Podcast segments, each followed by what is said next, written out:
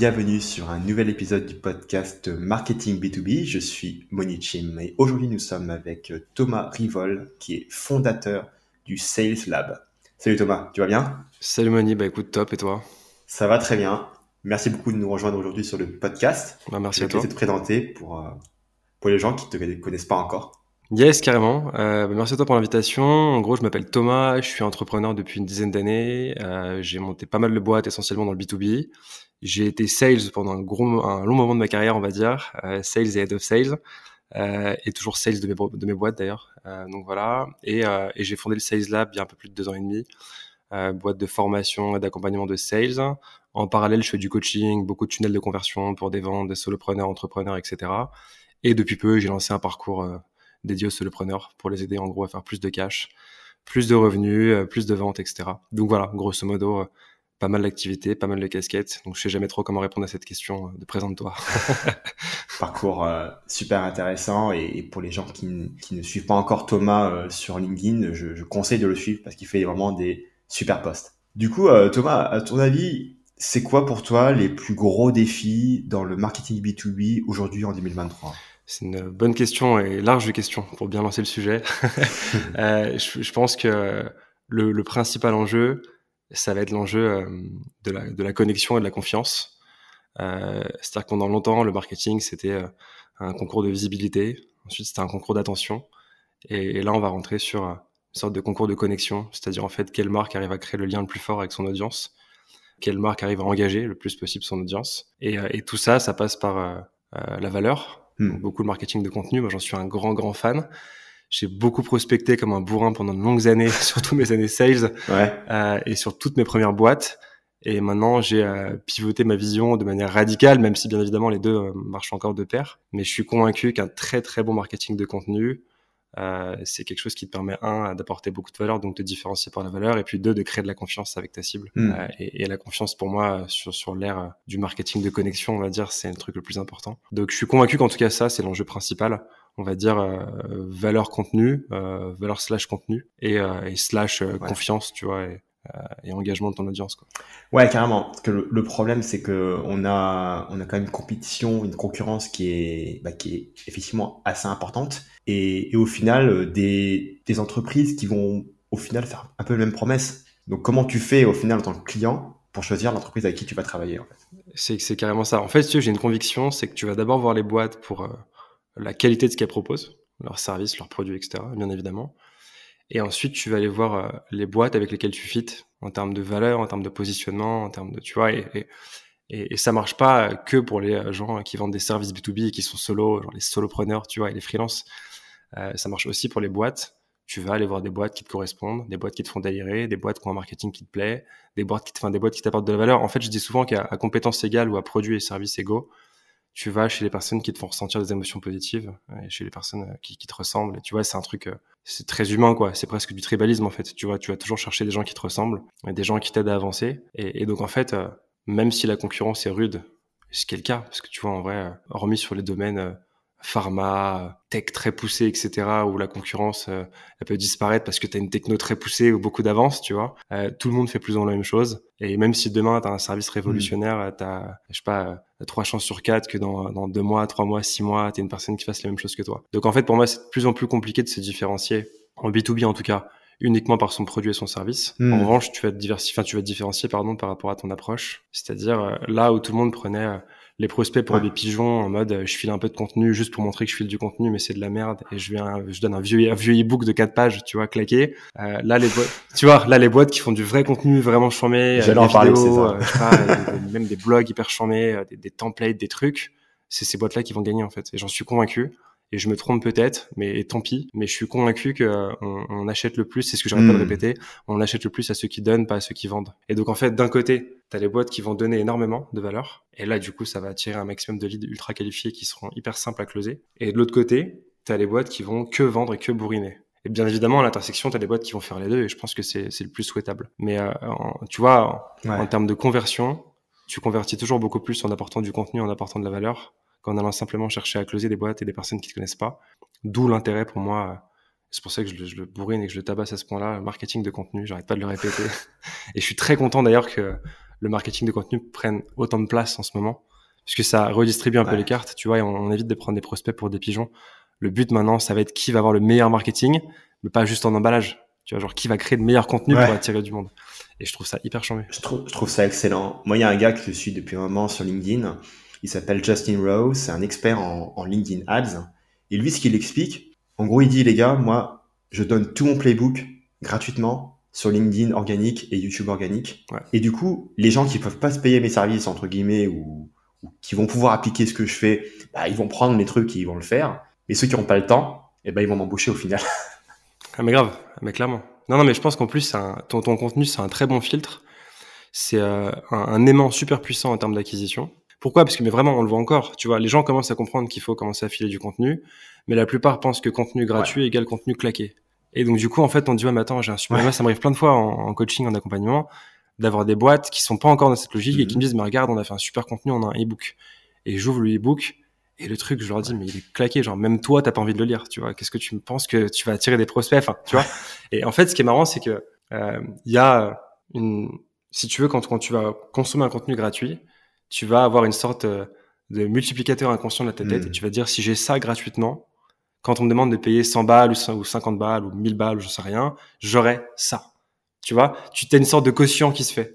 Et donc en fait, si tu as de la merde, tu dis bon bah si je paye, j'aurai un peu moins de merde, hmm. voilà. Mais si tu as un produit excellent gratuitement ou un bête de truc, tu vois, un bête de service, je sais pas, une version d'essai, hmm. j'en sais rien, un truc fou, tu vas te dire, mais attends, le jour où c'est payant, mais laisse tomber, quoi. Si ça, c'est gratuit, euh, quand je mets 1000 balles, je dois avoir un truc complètement dingue, tu vois. Et, donc, voilà, ça, c'est le premier filtre. Euh, enfin, c'est plutôt le premier aimant. Et après, tu as un filtre mm, mm, euh, mm. que moi, j'appelle j'appelle ça le filtre à client casse-couille dans le cas des freelances. J'appelle ça le filtre à touriste dans le cas des boîtes. C'est-à-dire, en fait, quand tu vas créer du contenu, tu vas automatiquement repousser, repousser les gens relous et les gens pas mûrs d'un point de vue commercial. Et donc, tu sais, il y a toujours une guerre entre le market et le sales dans les boîtes. J'ai beaucoup vécu. En gros, le market shop des leads et les sales disent ouais, mais c'est pas assez qualifié, machin. Il y a toujours cette guerre et ce ping-pong à la con, tu vois. Ouais. Et en fait, en créant du bon contenu, tu vas pouvoir trier tes prospects qui sont mûrs de ceux qui sont pas mûrs, ceux qui sont chiants de ceux qui sont pas chiants, ceux qui sont acheter de ceux qui sont pas acheter, etc. Et donc en fait, c'est un filtre naturel, quoi, une sorte de préqualification. Ce qui fait que le jour où tu as un lead qui dit bon bah je suis chaud, tu l'envoies à un sales ou euh, le market le traite directement, ça dépend des boîtes, tu vois. Et ça close quoi, quasiment tout le temps. Donc ça c'est pour, pour moi le mmh. truc le plus puissant c'est un, l'aimant, un aimant à lead, et deux, il faut voir cet aimant avec un filtre devant, tu vois, ouais. qui te permet de, comme un filtre à café, quoi, tu vois. T'as que le, substrat euh, qui, qui, part, et toi t'as ta tasse, t'as ton bon café, hmm. et toutes les merdes, euh, tu vois, qui seraient pas agréables en bouche, bah, ça reste dans le filtre, et hop, tu dégages le truc. Donc je le vois vraiment comme ça, comme un, un aimant et deux, un filtre. Hmm. Mis à part euh, les e-books claqués au sol, c'est quoi la, les plus grandes erreurs que font les boîtes qui essayent de mettre en place un aimant? Déjà, il y a la thématique. C'est-à-dire, euh, qu'est-ce qu'on doit dire dans ce, cet e-book, dans ce webinaire, j'en sais rien, qu'est-ce qu'on dit?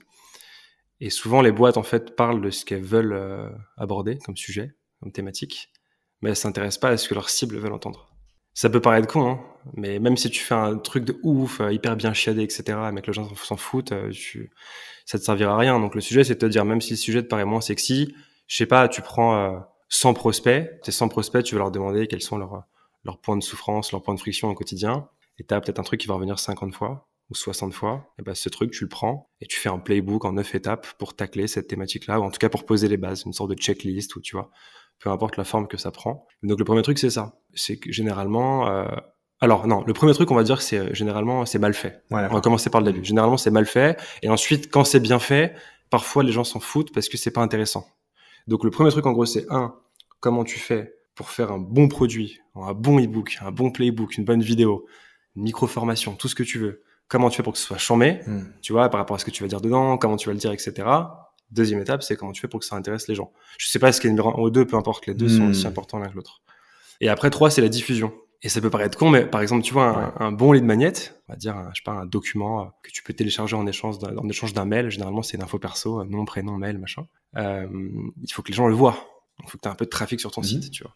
Et parfois, j'ai des personnes qui me disent, bon, j'ai fait un lead magnet, donc je le check, et il est vraiment chambé, tu vois. C'est bien foutu, c'est, tu vois, qu'ils ont passé du temps, etc. Ils le mettent sur le site, sur leur site directement, sauf mhm. qu'il n'y a aucun trafic sur leur site. Et donc, en fait, personne ne le chope. Donc, le, troisième élément, c'est comment tu donnes l'accès à ce truc-là. Ouais. Tu vois, est-ce que tu as une stratégie de contenu sur LinkedIn? Est-ce que tu as un lien vers ce document, justement, sur ton profil LinkedIn. Quel est ton début d'entonnoir. C'est- En fait, c'est pareil quand tu as un très bon produit qui se vend. quoi. Si tu as, le meilleur produit du monde, si les gens sont pas au courant que tu as ce produit-là, ils se vendront jamais. Donc c'est le même délire. Et pour moi, tu vois, Ouais. quand tu as un, un lead magnet, tu dois avoir la même stratégie commerciale, quasiment, que quand tu as un produit. En gros, ton but, c'est de prendre des petits extraits de ce truc, d'en parler, de faire un peu de market de contenu autour. Et je vais te dire d'ailleurs, les dernières séquences de prospection, que- de prospection pardon, que j'ai faites pour une boîte que j'accompagne, euh, on a prospecté en parlant de lead magnet. Hmm. C'est-à-dire, on cherchait pas à vendre, on cherchait juste à ramener du trafic vers une page de vente avec lead magnet. Et ce qui nous a permis de récupérer, je sais pas, 3500 emails, je crois, euh, Ouais. mais via la prospection. Alors qu'on n'aurait jamais eu 3500 réponses via un mail de prospection classique en disant, bon voilà, je souhaite te vendre ça, book un rendez-vous et clique sur mon calendrier, tu vois. Donc voilà, donc il y a les différentes étapes. Il y a ce que tu fais en termes de contenu, comment c'est fait, euh, comment c'est amené. Ensuite, ce que tu, ce que tu mets dedans, quoi, la, la valeur qu'il y a dedans et les problèmes auxquels ça répond. Et troisièmement, euh, Mm. le trafic. C'est un super truc et qu'il y a personne qui le voit, on, on s'en fout, quoi. Ouais. Donc voilà, je pense que c'est, les- j'en ai peut-être oublié, mais je pense que c'est les trois éléments les plus importants et trois erreurs qui sont souvent faites, tu vois. Soit c'est mal foutu, soit les gens s'en foutent, soit il n'y a pas de trafic. Hmm. Et a priori, si tu résous ces trois problèmes-là, euh, Ouais. t'es peinard. Et quatrièmement, le but de ton Mhm. lead magnet, c'est quand même de vendre derrière. Donc, ton lead magnet, il est gratos, mais il faut à la fin que tu aies un push. Ou que tu as un truc, tu vois, qui pousse une offre avec une réduction, j'en sais rien, avec un test. euh, Tu vois, la checklist des, euh, je sais Ouais. pas, des 10 étapes pour euh, bien envoyer ses mails. Et à la fin, c'est genre l'Emlist qui fait ça. Et à la fin, ils Ouais. disent, bon, bah voilà, euh, t'as trois mois offerts euh, sur tes séquences de prospection aussi. Je sais pas s'ils font ça, mais c'est un exemple comme un autre, tu vois.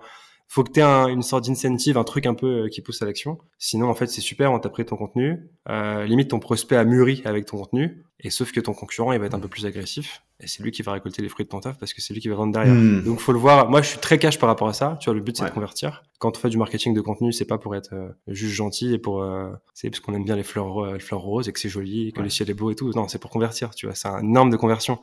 Et donc, en fait, tu proposes ton Mm. contenu de qualité et derrière, tu penses à convertir. Donc, tu as toujours un hook, un call to action, ce que tu veux.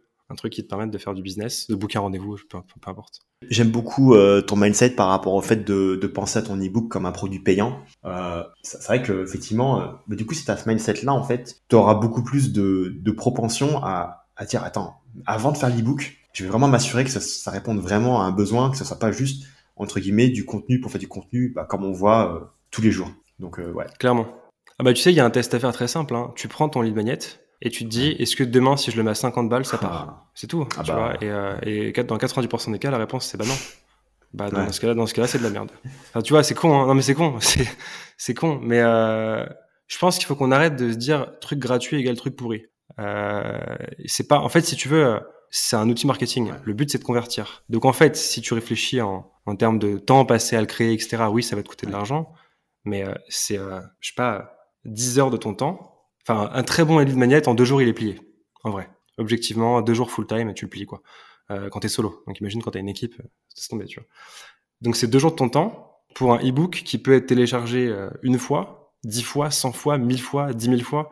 Nous, tu vois, euh, quand on a lancé le Sales Lab, donc la grosse formation sales qu'on a mise du coup en stand-by depuis qu'on a pivoté sur les solopreneurs, mais quand on a lancé le, le Sales Lab, notre principal outil, c'était un playbook sur le sales, sur comment trouver en gros ton product market fit, donc en fait comment faire un produit qui répond bien à une demande, etc. Euh, il a été téléchargé au total sur l'année, je crois genre 5000 ou 6000 fois, un truc comme ça. Euh, et c'est notre principal outil commercial, dans le sens où en fait tous les gens qui l'ont chopé, c'était un truc de 90 pages, les gens l'ont défoncé de A à Z, bam bam bam bam, et à la fin c'était ok. Maintenant que tu as un produit Ouais. qui répond à une demande, Wow. on va te montrer comment le vendre. Et là, on passait sur le Sales Lab. Et je pense que j'ai peut-être la moitié des personnes qui ont rejoint le Sales Lab qui m'ont dit, bah, en fait, ouais, j'ai suivi ton playbook de A à Z. Et du coup, je suis passé sur ça. Donc, en fait, moi, ça m'a pris du temps. Euh, pour le coup, celui-là, à l'époque, j'étais pas Ouais. hyper rapide dans mes process, donc j'ai dû passer une semaine à le faire. Mais une semaine pour récupérer, Mhm. euh, euh, je sais pas, euh, 6000 leads, tu vois. Enfin, tu le fais direct, quoi. Tout à l'heure, tu as parlé euh, du contenu euh, en tant que aimant et aussi en tant que filtre. Est-ce que tu peux nous expliquer un peu euh, en, quoi ça peut faire effet de filtre? Alors, faut, faut différencier déjà le contenu qui va être fait par, on va dire, un entrepreneur solo, solopreneur freelance, etc. Et le contenu qui va être fait par une boîte. Dans le cas d'un freelance, c'est simple.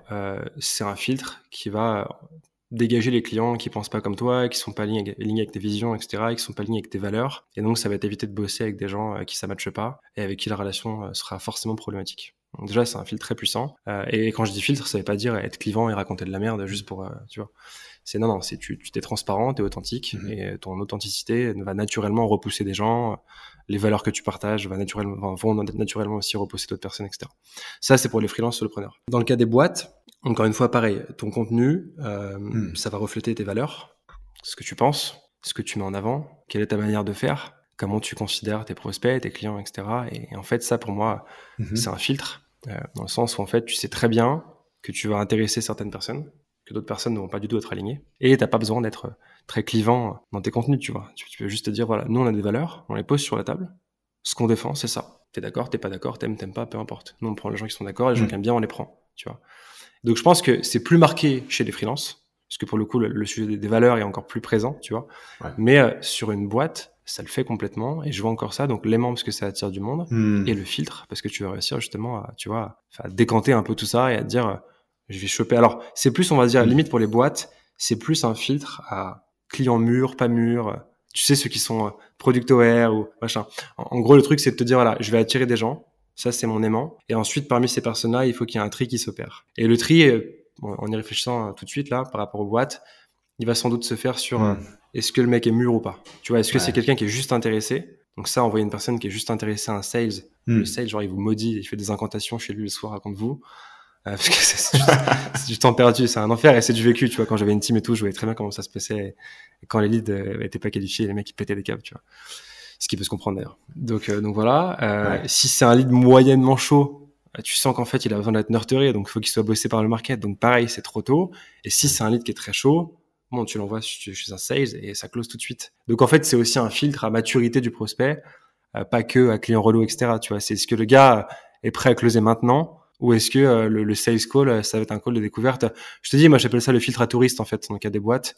C'est, euh, t'as, as plein de gens qui sont juste des touristes et qui veulent deux trois infos. Et en fait les infos euh, tu vas pas prendre 30 minutes du temps d'un commercial pour euh, balancer les infos quoi. Tu vois tu le fous sur une newsletter tu lui files masse d'infos hmm. tu lui envoies un autre document j'en sais rien. Et quand il est mûr enfin tu vois le job d'un commercial en théorie c'est de closer quoi. C'est pas de jouer à la nounou et d'expliquer au gars ce qu'il devrait faire tu vois. C'est c'est euh, le but d'un commercial c'est de comprendre le besoin s'assurer qu'il y a un vrai besoin tangible et qu'il soit la meilleure personne pour y répondre. Si oui hmm. ça close. Et normalement tous les leads traités par un commercial devraient closer ce qui devrait être qualifié si c'est un lead qui close pas, c'est qu'il y a un taf qui a mal été fait en amont. Enfin, moi, c'est comme ça que je vois les choses, tu vois.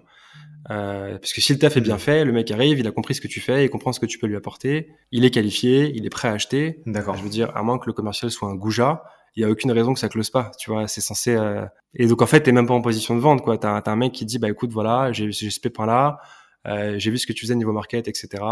Je comprends ton offre, je comprends ce que tu fais, je comprends tes valeurs, je connais tes prix, je suis ok pour qu'on avance. Hmm. go, quoi du coup, est-ce que tu penses que, donc est-ce que tu penses que là, avec cette puissance, cette montée en puissance euh, du marketing du contenu et du marketing, d'un marketing vraiment relationnel dans lequel tu accompagnes ton prospect, est-ce que tu penses que le métier de commercial va devenir plus simple dans la suite des événements, ou alors est-ce qu'il va devoir du coup évoluer Et est-ce que parce que le closing entre guillemets est plus facile, on va dire au sales, ok, maintenant que le closing c'est plus facile, il va falloir que vous fassiez d'autres choses C'est quoi ta vision par rapport à ça?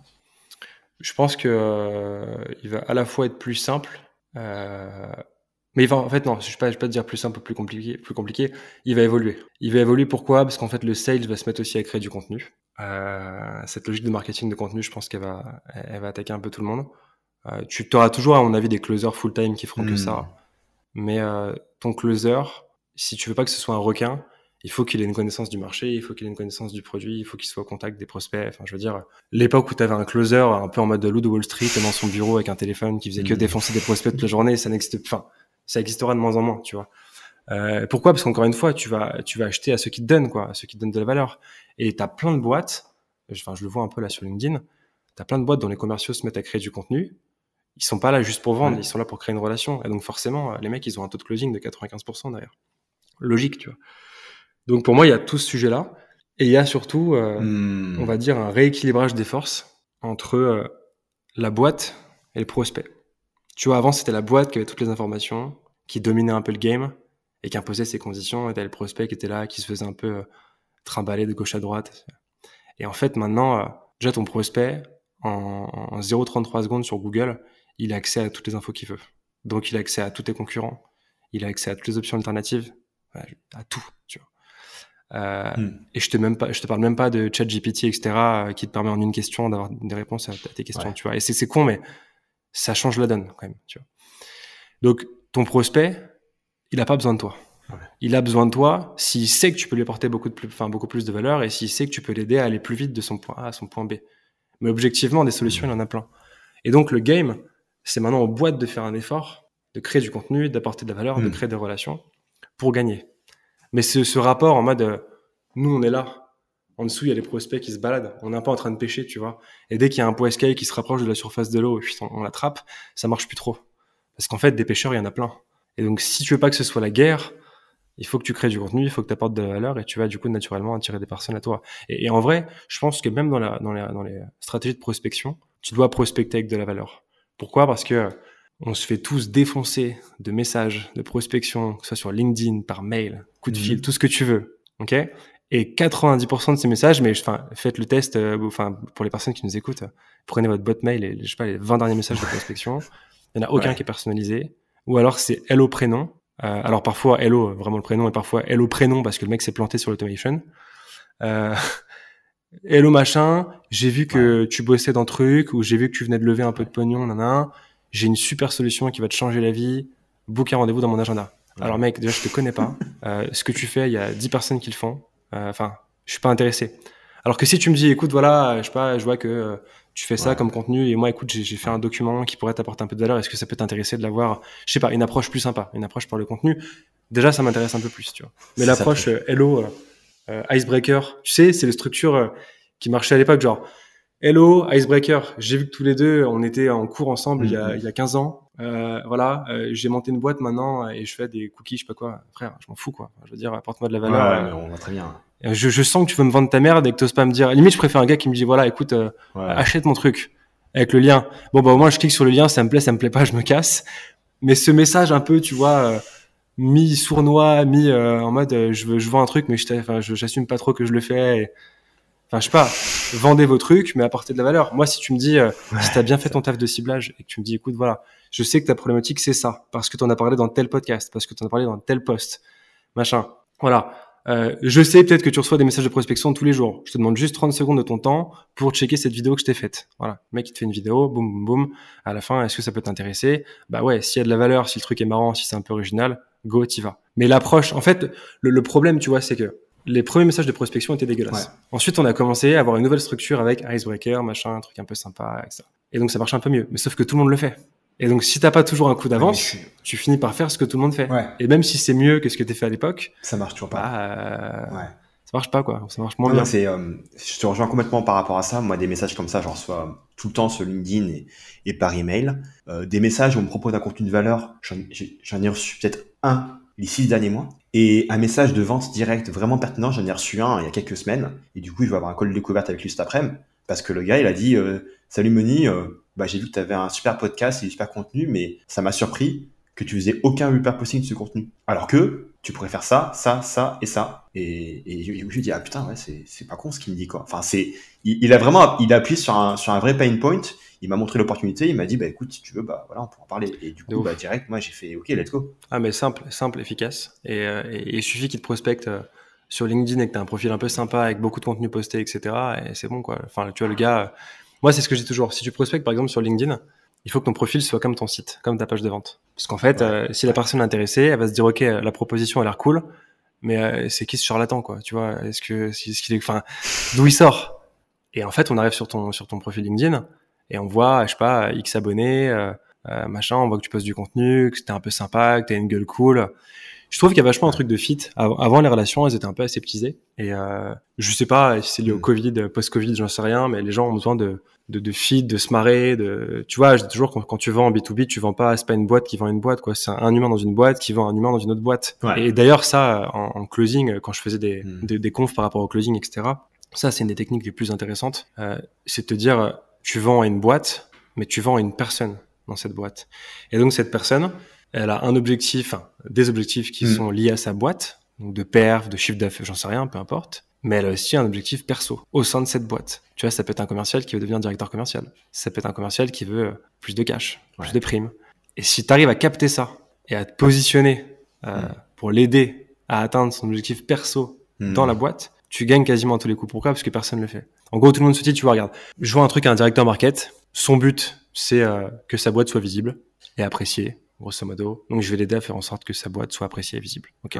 Et ça, c'est ton positionnement. Sauf qu'en fait, ton positionnement, euh, c'est ce que tout le monde fait pour essayer de closer cette personne, tu vois. Si tu pousses un peu plus loin le truc, que tu creuses un peu euh, dans la discussion, je sais pas, le mec ou la nana va te dire, écoute, ouais, voilà, je suis, je sais pas, head of marketing France, et j'aimerais devenir head of marketing Europe. Et ben là, ta nouvelle mission, c'est pas de faire en sorte que la boîte soit la plus vue possible, c'est d'aider cette personne dans son parcours à faire la meilleure OP pour qu'elle puisse être bien vue par euh, son hmm. CEO, son équipe, etc. et qu'elle puisse avoir son augmentation, qu'elle puisse avoir ce changement de poste. Et donc en fait, tu biaises ton approche et tu dis mon but c'est ça, c'est d'aider la personne qui est en face de moi. Donc comment je peux faire? Quels sont les moyens Quels sont les outils, les leviers, hmm. etc. Et généralement pour closer, euh, c'est le truc le plus puissant. Et c'est beaucoup plus marrant parce qu'en fait t'es pas pas une boîte qui vend une boîte quoi. T'es un mec ou une nana qui vend à une mec à un mec ou une nana. Voilà. Et il y a une relation qui se crée. Et c'est un win-win, tu vois. Mm. Alors on va me dire ouais, euh, c'est intéressé, c'est pour closer. Oui, peut-être, mais on s'en fout parce que c'est beaucoup plus marrant d'aider l'autre dans sa quête perso que de chercher simplement à closer, tu vois. Donc que ce soit intéressé ou pas, on s'en fout. La, la finalité, c'est qu'en fait, moi, je suis un humain avec des problématiques. Qu'en face de moi, j'ai un autre humain avec ses problématiques. Si on arrive à trouver une solution qui est win-win sur les deux, à titre perso, pas qu'à titre pro, ouais, c'est clair. Go, tu vois. C'est clair. Non, tu relèves un point qui est hyper important, c'est la connaissance de ton client slash prospect. C'est quoi, toi, ta, ta préco parce que tout le monde en parle. Hein. Tout le monde dit oui, euh, moi je connais mon ICP, blablabla. Puis après, moi je, vais voir et, euh, et, en fait, je me rends compte que non, quoi, ils ne connaissent pas tant que ça. Euh, c'est quoi ta préco pour que les gens connaissent vraiment, vraiment bien leurs clients? Bah, Je pense que ce truc de, l'ICP, c'est important de le faire pour avoir la, la base. Mais par expérience, en fait, j'ai le sentiment que même ça, c'est 5% du taf. Pourquoi? Parce qu'en fait, chaque personne est vraiment différente. Euh, chaque personne a des enjeux complètement différents. Mm. Chaque personne a une manière d'être, une manière de se comporter qui est différente. Euh, en fait, le but, c'est de te dire, euh, par ton contenu ou par ta stratégie, quelle qu'elle soit, tu vas créer ce premier filtre d'acquisition, ta préqualification, etc. Et ensuite, quand tu arrives en call, ton but, c'est pas de vendre. Ton but, c'est de creuser le plus possible le besoin, sachant que 99% des personnes que tu vas avoir en face de toi, je déteste les stats comme ça parce que c'est vraiment bidon, mais c'est pour pas dire 100%, tu vois, c'est pour couvrir en gros, quasiment toutes les personnes euh, que tu auras en face de toi vont te donner un problème dès le démarrage et vont te parler d'une chose qui en fait est pas du tout l'élément central. C'est bien plus profond ça. tu sais, c'est un peu euh, la, technique des gamins qui disaient mhm. pourquoi et pourquoi et pourquoi et pourquoi et en fait tu poses les cinq pourquoi et tu finis par avoir la vraie raison. Et, et en fait très souvent, je le sais parce que j'ai fait cette connerie à mhm. titre perso pendant longtemps aussi et je m'en suis rendu compte euh, après avoir maté des vidéos, des vidéos, des vidéos et fait, fait des centaines de calls.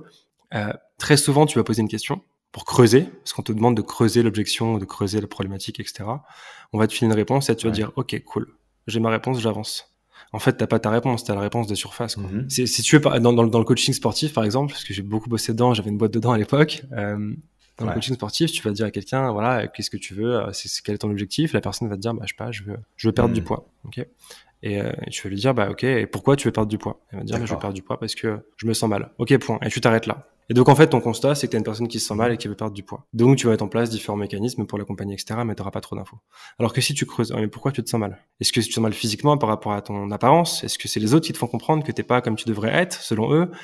Euh, Est-ce que tu as un rapport de séduction en ce moment? Est-ce que c'est ton mari ou ta femme qui te fait comprendre? Mmh. Tu creuses le truc. Et en fait, quand tu creuses, tu as des infos, tu as une mine d'or. Et typiquement, si on te dit, bah ouais en fait, quand je passe devant un miroir, je me sens mal, je me sens, euh, je, me, je, me, sens gros, gras, machin, tu vois. Euh, toi, tu as un levier pour tout le coaching. Et tu veux dire, tu vois, ce truc que tu ressens, dès que tu vas passer dans ton miroir, le but, ça va être de tacler ça. Et dès que tu as la personne qui aura un moment de faiblesse, tu veux lui dire, mmh. rappelle-toi, ce que tu fais, c'est pas juste pour aller au sport, juste pour te sentir bien. C'est pour qu'à chaque fois que tu passes devant un miroir, tu puisses te dire, c'est bon, je l'ai fait, c'est bon, je me sens mieux, je suis bien. Et si tu creuses pas ça, tu l'as jamais. Mmh. Donc, tu as des leviers que t'as pas, qui vont t'aider à aider la personne à faire plus de performance. Enfin, tu vois, tu as plein d'éléments. Donc, pourquoi, pourquoi je prends cette image, enfin, cette, euh, cette métaphore? Parce que je sais qu'elle est, hmm. elle est très parlante. Et ce que je veux dire par là, c'est que le plus important, c'est de creuser réellement. C'est pas juste de dire, voilà, je pose une question, euh, genre, quel est ton problème business? Oui, je fais pas de cash. Ok, d'accord, je fais pas de cash, mais qu'est-ce que tu as fait? Qu'est-ce que tu as mis en place? Euh, Quel est ton produit? Qu'est-ce que tu avais avant? Hmm. Qui sont tes clients?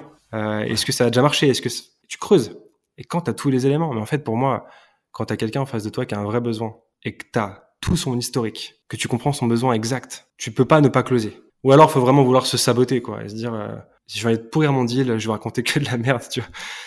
Mais tu peux pas. Et encore une fois, euh, c'est pour ça, et ça, j'en suis convaincu, que les meilleurs sales sont les gens les plus empathiques. On parle beaucoup, tu vois, de QI, quotient intellectuel, tu as un truc qui s'appelle le quotient émotionnel, c'est la capacité à déceler les émotions en face de toi, à réagir, à t'adapter, etc. et à faire preuve d'empathie. Mm. Et pour moi, les meilleurs sales que j'ai pu rencontrer, et les meilleurs marketeurs d'ailleurs, c'est des personnes qui ont un niveau d'empathie, mais au niveau du ciel. quoi.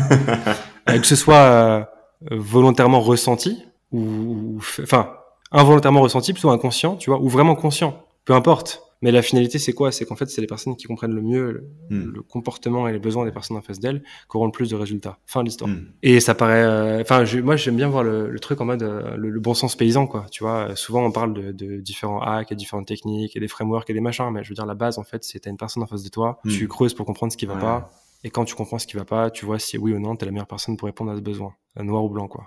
Boum. Si t'es pas la meilleure personne, tu l'envoies chez quelqu'un d'autre. Si t'es la bonne personne, tu closes. Ouais. Fin de l'histoire. Et, et parfois, euh, alors oui, bien évidemment, c'est plus compliqué que ça. T'as des négos, des machins, des trucs. Mais parfois, j'ai le sentiment Ouais. qu'on oublie la base Ouais. et on a l'impression qu'on va arriver avec une somme de, euh, de hacks, de techniques, de, de frameworks, de machins, et notre, et notre, tu sais, notre petit papier, notre script, et qu'en fait, on a une personne en face de nous et qu'on qu'on fait le script, quoi, et qu'à la fin, ça close. En fait, c'est pas ça qui se passe. Quand tu veux discuter avec quelqu'un, il y aura des réactions en face, il y aura, je sais pas, des, des émotions, il y a une voix, il y a un truc. À un moment donné, tu vas dire un truc, tu vas sentir que ça passe pas, ou qu'il y a un truc que, Mm. que tu sais pas, que Ouais. c'est pas assez creusé. Enfin, peu importe. Mais c'est ça le game, en fait. Ouais. Tu vois, c'est, tu creuses Ouais. tout ça. Et quand tu creuses ça, euh, c'est bon, quoi. Et c'est, en fait, limite, c'est un jeu. Moi, je le vois vraiment comme un jeu, le sales, quoi. C'est- Si, si t'as un bon produit ou un bon service, tu fais un peu de contenu, que tu qualifies bien, c'est un jeu. T'as le jeu, euh, c'est, euh, c'est de te dire euh, comment je peux, j'ai, je sais pas, j'ai euh, euh, 20 minutes devant moi de, de call. Comment en 10 minutes je peux creuser un maximum pour avoir un historique le plus précis possible sur tout ce qu'a fait cette personne, puis toutes les raisons qui font qu'elle a fait appel à moi, etc. Et ensuite, après, j'ai 10 minutes pour euh, voir si mon produit peut fitter euh, avec son besoin, lui expliquer comment, si c'est le cas, ou 5 minutes, tu vois. Et après, 5 minutes, donc, euh, donc 10 pour euh, creuser, 5 pour parler un peu de ce que tu fais potentiellement, et après 5 pour répondre à ces potentielles questions. Et en fait, le, les dernières 5 minutes, les réponses aux objections, c'est la clé. Euh, et si t'as pas creusé, tu te plantes. Parce que si t'as pas creusé en amont, t'as pas les éléments pour répondre euh, aux objections. C'est impossible. Ou alors euh, tu vas tu vas scripter bêtement. On va te dire, euh, enfin, je sais pas, tu vas tu vas sortir des réponses toutes faites. Mais si tu peux utiliser ce que la personne t'a dit Hmm. pour te dire ouais en fait là tu me sors une objection, mais tout à l'heure tu m'as dit ça. Bah, C'est pas cohérent du coup. Elle va te faire bah ouais c'est vrai putain j'avoue t'as raison. Hop objection fini tu passes à la suite. Enfin Hmm. plus tu creuses, plus tu es empathique, plus tu t'intéresses à la personne, euh, Ouais. plus facilement tu closes. Les, les closers qui ont, euh, qui ont 100% de closing, euh, c'est pas parce que c'est des, des bêtes de script, etc. Euh, très souvent, c'est parce qu'il y a beaucoup d'empathie euh, et beaucoup d'expérience. Et l'expérience, qu'est-ce que ça t'apprend? Ça t'apprend pas à répéter ton script. Ça t'apprend à déceler ce qui se passe en face de toi quand tu vas dire une phrase. Hmm. C'est ça hein, l'expérience en closing. Hein. C'est pas euh, je suis habitué à sortir mon script et tout. Non, non, c'est en fait tu vois très bien par rapport à ce que la personne te dit, quel est le problème qui se cache. Donc en fait tu creuses plus facilement les objections. Ouais, et donc plus tu as d'expérience, plus tu creuses, plus tu as de réponses, plus tu sais comment rebondir. Et quand on va te dire euh, Hmm, je sais pas, je doute. Bah, au lieu de repitcher, tu vas dire mais attends, tu doutes, euh, est-ce qu'on peut clarifier ça? C'est quoi? C'est le produit, c'est le prix, dis-moi. Enfin, tu vois, tu as Hmm. plein d'éléments qui vont se passer, que tu vas identifier plus rapidement, tu auras une lecture plus rapide de ton interlocuteur, et c'est ce qui va te permettre de tacler les objections une par une. Et à la fin, tu arrives à une situation, il n'y a plus d'objections, tu as répondu à tout, euh, et voilà, ça peut que closer, quoi. Super puissant. Merci beaucoup d'avoir partagé toutes ces pépites. Comment ça se passe si les gens dans l'audience ils veulent en savoir plus sur toi? Euh, écoute, je vais te dire LinkedIn, Ok. par le contenu, encore une fois. Euh, mon profil LinkedIn, sachant qu'il faut taper Thomas Rivol, R-Y-V-O-I, c'est un I à la fin, c'est un I majuscule. J'expliquerai la raison. En fait, je l'ai expliqué 20 fois, mais en gros, c'est pas mon nom complet parce que je Ah. m'étais fait ban de LinkedIn à l'époque. Et j'ai dû revenir avec un faux nom. Donc, il y a marqué Thomas Rivol visuellement, mais c'est un I majuscule. Donc, vous tapez R-Y-V-O-I et vous me trouvez. Euh, et voilà. Et par le contenu, euh, je fais pas mal de podcasts, pas mal de posts, etc. Et, euh, et encore une fois, tu vois, je l'applique à tous ces, tous ces conseils et toutes ces techniques. euh, J'essaie de les appliquer à moi-même au quotidien. Et je me dis, en fait, euh, les gens ne connaissent pas. La, la première chose, c'est qu'ils ont rien à foutre de ce que tu dis et de ce que tu fais. Euh, donc, il faut les intéresser. Voilà. Et la deuxième chose, c'est qu'ils n'ont pas confiance en toi. Donc, il faut leur donner un moyen d'avoir confiance en toi. Et c'est ça le taf du Mhm. contenu. Le taf du contenu, c'est d'intéresser les gens et de leur donner confiance en toi. Basta. C'est le seul but. Donc, moi, c'est ce que je m'applique aussi à faire, tu vois. C'est euh, comment je peux créer du contenu, comment je peux m'intéresser aux problèmes des gens, leur apporter des réponses. euh, et prendre du plaisir, surtout, euh, dans l'aventure, quoi. C'est tout. Carrément, carrément. Bah, écoute, hein, merci beaucoup. C'était super top, Thomas. Bah, avec plaisir. Merci à toi pour l'invitation. Avec grand plaisir. Ouais, à bientôt. Ciao. Ciao, ciao.